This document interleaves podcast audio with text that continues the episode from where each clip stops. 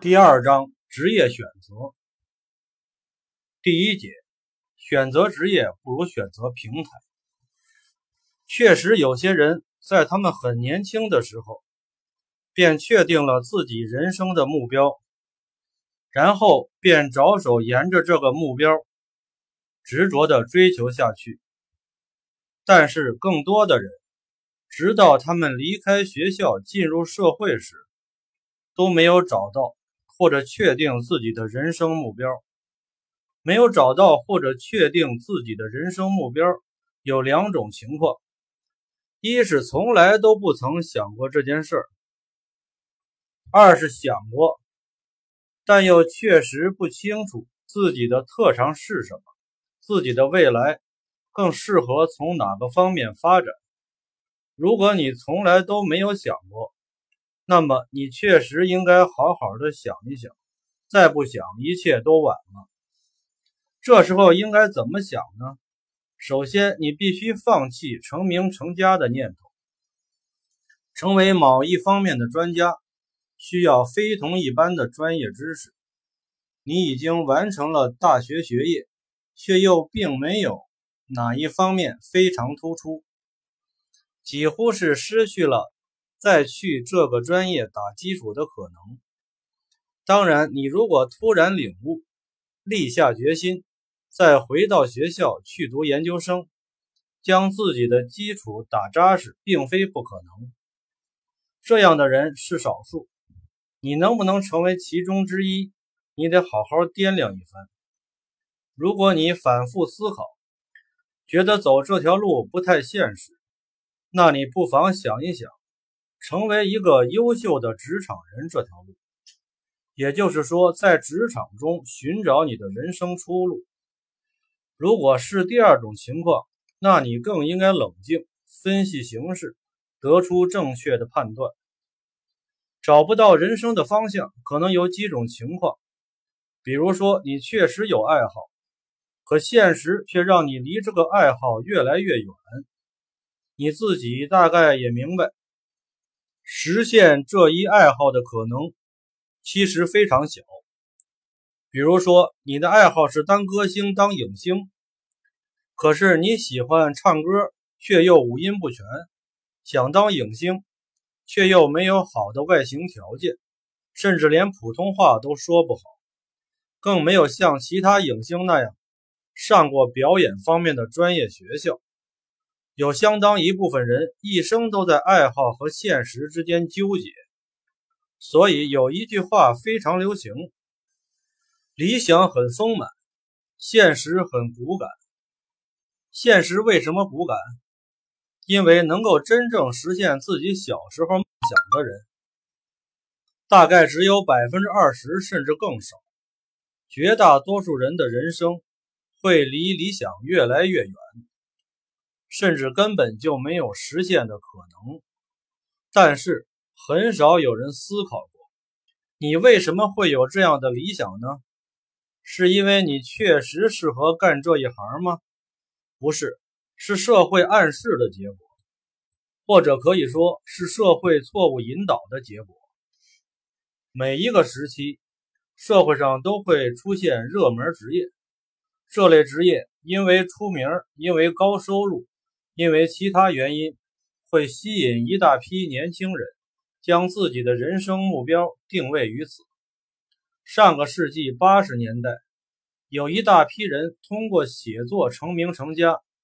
社会在不断的推介文学新人，这类文学新人一旦受到肯定，命运立即发生根本性改变。那时，成为作家诗人是最时髦的选择。也是最实惠的选择。现在最热门的职业是什么？是 IT 精英，比如成为马云。然而，你若真的想成为马云第二，有实现的可能吗？有，肯未来肯定还会出现新的马云，甚至可能有人比马云成就更大。更多的人却会认识到自己根本就不是那块料。自己连进入 IT 行业都不可能，又怎么能实现这一理想呢？现实之所以骨感，是因为理想一旦碰到现实，立即就变成了梦想，甚至变成了完全不可能实现的梦想。最近一段时间，一些电视台热衷于推出一些唱歌节目，找那些业余人士上台表演。几乎所有的业余人士走上台，就会说唱歌是自己曾经的梦想，因此他们走上电视舞台，其实也就是在圆梦。这恰恰反映了相当一部分人内心的纠结。从另一方面，也说明一个道理：真正能够实现最初理想的人是极少数，百分之八十的人确定无法进入你所喜爱的行业。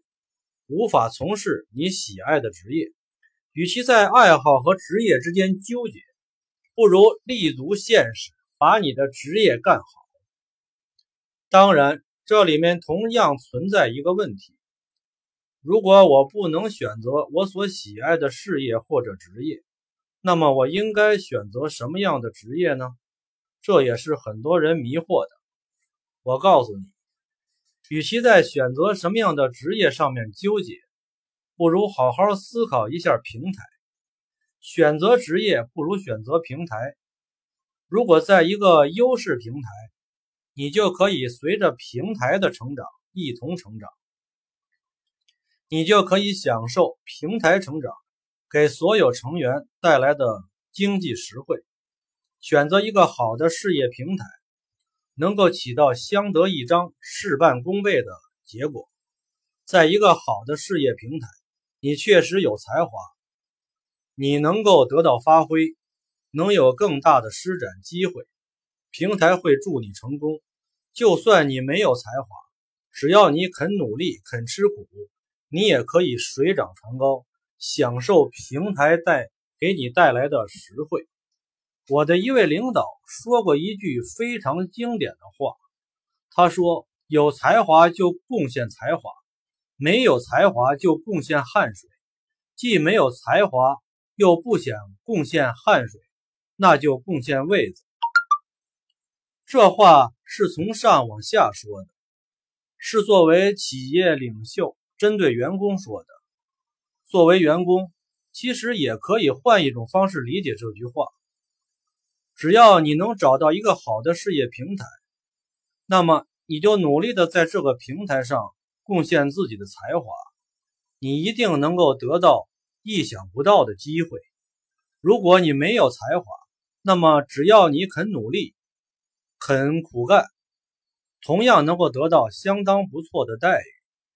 你如果想明白了这一点，也就能够明白平台将会给你带来什么。国内有一家很知名的杂志，我和这家杂志的早期骨干是很铁的朋友。当初创刊时的社长、总编辑以及各个编辑，每一个人我都很熟悉。这家杂志太火、太成功了。他们之所以火、之所以成功，既有其客观原因，也有其主观原因。他们的社长弄出一套管理制度，很有科学性。全国其他杂志都想学他们，可是直接去拜访，人家不一定把最核心的东西告诉你。于是，一些人开始考虑别的办法。与其走马观花的参观学习，不如直接从他们那里挖人。除了社长、总编辑之外，最初那批人全部被别人挖走过。普通编辑。被挖去当编辑部主任，还有些首席编辑、编辑部主任被挖去当副总编、总编。据我所知，这些被挖走的人没有一个成功的。有些人重新回到了那家杂志社，有些人至今仍然在外面苦苦支撑。而这些人走了，平台还沿着原有的发展势头快速的发展着。一个杂志社。变成了一个期刊集团，一大批年轻的编辑成长起来，变成了编辑部主任，甚至当了子刊的总编辑。而那些重新回去的人，大多数甚至只当了一个子刊的副总编辑。在原来的下级手下干事，甚至在比自己晚进很多年的人手下干事。这些新起来的人又有很多离开了。离开的人中，出去仍然干着相同行业的，同样没有一个成功的。他们之中确实也有人成功了，有人转转行去当官了，结果成功了。他们不成功，原因是什么？是他们没有才华。一个人、两个人才华不足，可能。难道这所有人才华都有限？恐怕不是吧。更重要的在于平台的发展趋势，整个期刊行业的下降趋势。今天已经非常明显，你被挖走去干一家同类型的期刊，和老东家竞争，你能争得过别人吗？且不说你争不过老东家，你还要在初创阶段与整个行业的下降趋势战斗，你具备了这样的实力吗？千万不要认为离了你，地球就不转了。不信你离开试试，一批新人起来。不仅取代了你，甚至超越了你。千万别自以为是的认为自己是天命所定的人才。没有你身后的那个平台，你啥都不是。全社会都认同二八现象，我也一直在谈二八现象。但是，是不是二就一定是创造良性平台的那个人？不是。估计在整个二中。有能力创造事业平台的仍然只有二，而其中的八只可能是享受平台，最多也就是在别人建好的平台上添砖加瓦。你认定你就是百分之二十中的百分之二十吗？有这种自信的人可能不少，真正有能力的人不多。即使有能力的人，也需要行业趋势的助力，没有这个助力。你的所谓能力也鲜有施展的机会，因此，对于普通职场人士来说，最可行的做法就是为自己选择一个好的职业平台。这就涉及一个问题了：什么样的平台是好平台？年轻人对此可能没有概念，只有你在人生的路上摸爬滚打了几十年，才会有些认识。或者只有你经历了很多，回过头去看，才意识到哪些是好平台，哪些不是。我告诉你，好的事业平台只有一个，那就是上升的平台，发展的平台。当然，有些朋友会觉得这种说法太含糊。什么样的平台是上升的平台呢？我又怎么知道这个平台是上升的还是下降的？上升的或者发展的平台，无外乎具备三大条件：第一，整个行业处于上升状态；第二，这个企业正在良性循环，并且发展势头良好；第三，有一个好的带头人。具备了这三大条件，这个平台一定是个好的上升的平台。有人可能会说：“我明白了。”像那些著名的电视台，像阿里巴巴、腾讯、苹果、华为等，都属于这类公司或者平台。可是进入这类公司，真的就能水涨船高，就能成为一番事业吗？事实上，很多年轻人进了这类公司，便如一滴水进了大海，立即被淹没在激烈的竞争之中，别说出人头地。就算想获得了一个相对较好的职位，都是一件难事。这类公司集中了太多的人才，中上层的职位，集中了公司早期的创业者，他们的工作能力得到了认同，在公司的地位相对稳固。公司等级森严，集团公司下面又有很多子公司、分公司，每个子公司下面还有很多部门。部门下面又是小组。如果说在公司升职是一个爬楼梯的过程，进入这样成熟的大公司，摆在你面前的就是一个百级楼梯、千级楼梯，往上升一级都是极大的难度。绝大多数新进员工，哪怕是工作多年，都只只在这么一个狭小的圈子里。若是没有超乎寻常的能力，别说功成名就，哪怕升职都是一件极其艰难的事儿。然而，刚进入职场的新人能有什么超乎寻常的能力呢？能力是需要职场历练的，所以更好的事业平台还应该再加上一条。因为高速成长而有了相当江湖地位的公司要慎重，最好是那种规模不大又正处于快速发展的中小型公司。我有一位同事，大学毕业后进入省级党报下属的网站当记者，干了一段时间后想跳槽了。当地另一家效益更好。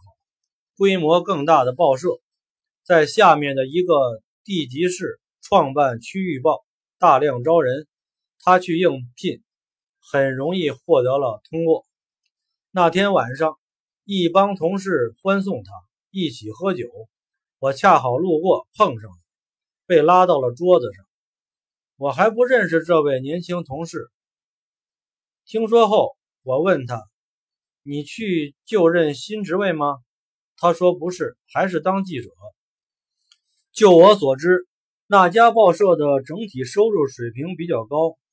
他去那里当记者，有可能每个月增加几百元的收入。而那家报社的事业更红火，发展势头似乎更好一些。同时，去那里当纸媒记者和在这边当网站记者，感觉上不太相同。”网站记者的地位不如纸媒记者。他之所以选择离开，可能因为这些原因。我对他说：“你选这些原因都是对的，但是你忽视了一个最大、最关键的原因，那就是平台的上升空间。你即将去的那个报社，整个企业确实处于上升通道，发展势头还不错，但是……”其企业下属的一个区域报，发行空间就已经局限，广告源也同样局限，能有多大的发展空间呢？难说。而全世界范围之内，纸媒处于下降通道之中，快速萎缩。相反，你现在所在的网站是一个新兴行业，扩张速度很快。在我们公司，我比你更接近高层。你或许不十分清楚网站的发展前景，我知道现在的网站发展前景非常之好，好的很可能大大出乎你的预料。在这样一个处于快速上升阶段的公司，存在大量的机会。两相比较，你离开获得的是暂时的利益，失去的却可能是未来的发展空间。你留下来。未来的预期就会大得多。我听说他原本是第二天要去新单位报道的，同事们开始举杯为他送行了。但因为听了我这番话，他留了下来。因为不在同一个部门，他后来的发展如何我不知道。我甚至也不知道他曾想去的那家报纸的发展情况，但大体不会超出我的预想。毕竟是一个区域性报纸嘛，搞不好还处于书写阶段，而我们的公司却在几年间飞跃式发展。他要离开时，公司不足百人，固定资产大概也就一两千万。短短的三四年时间，公司发展到近千人，固定资产三个多亿。他要离开时，公司仅仅只是党报的下属机构，一个处级单位。两个处级干部，现在公司已经拥有两个正处级单位，两个副处级单位，十几个正处级干部，四五十个副处级干部。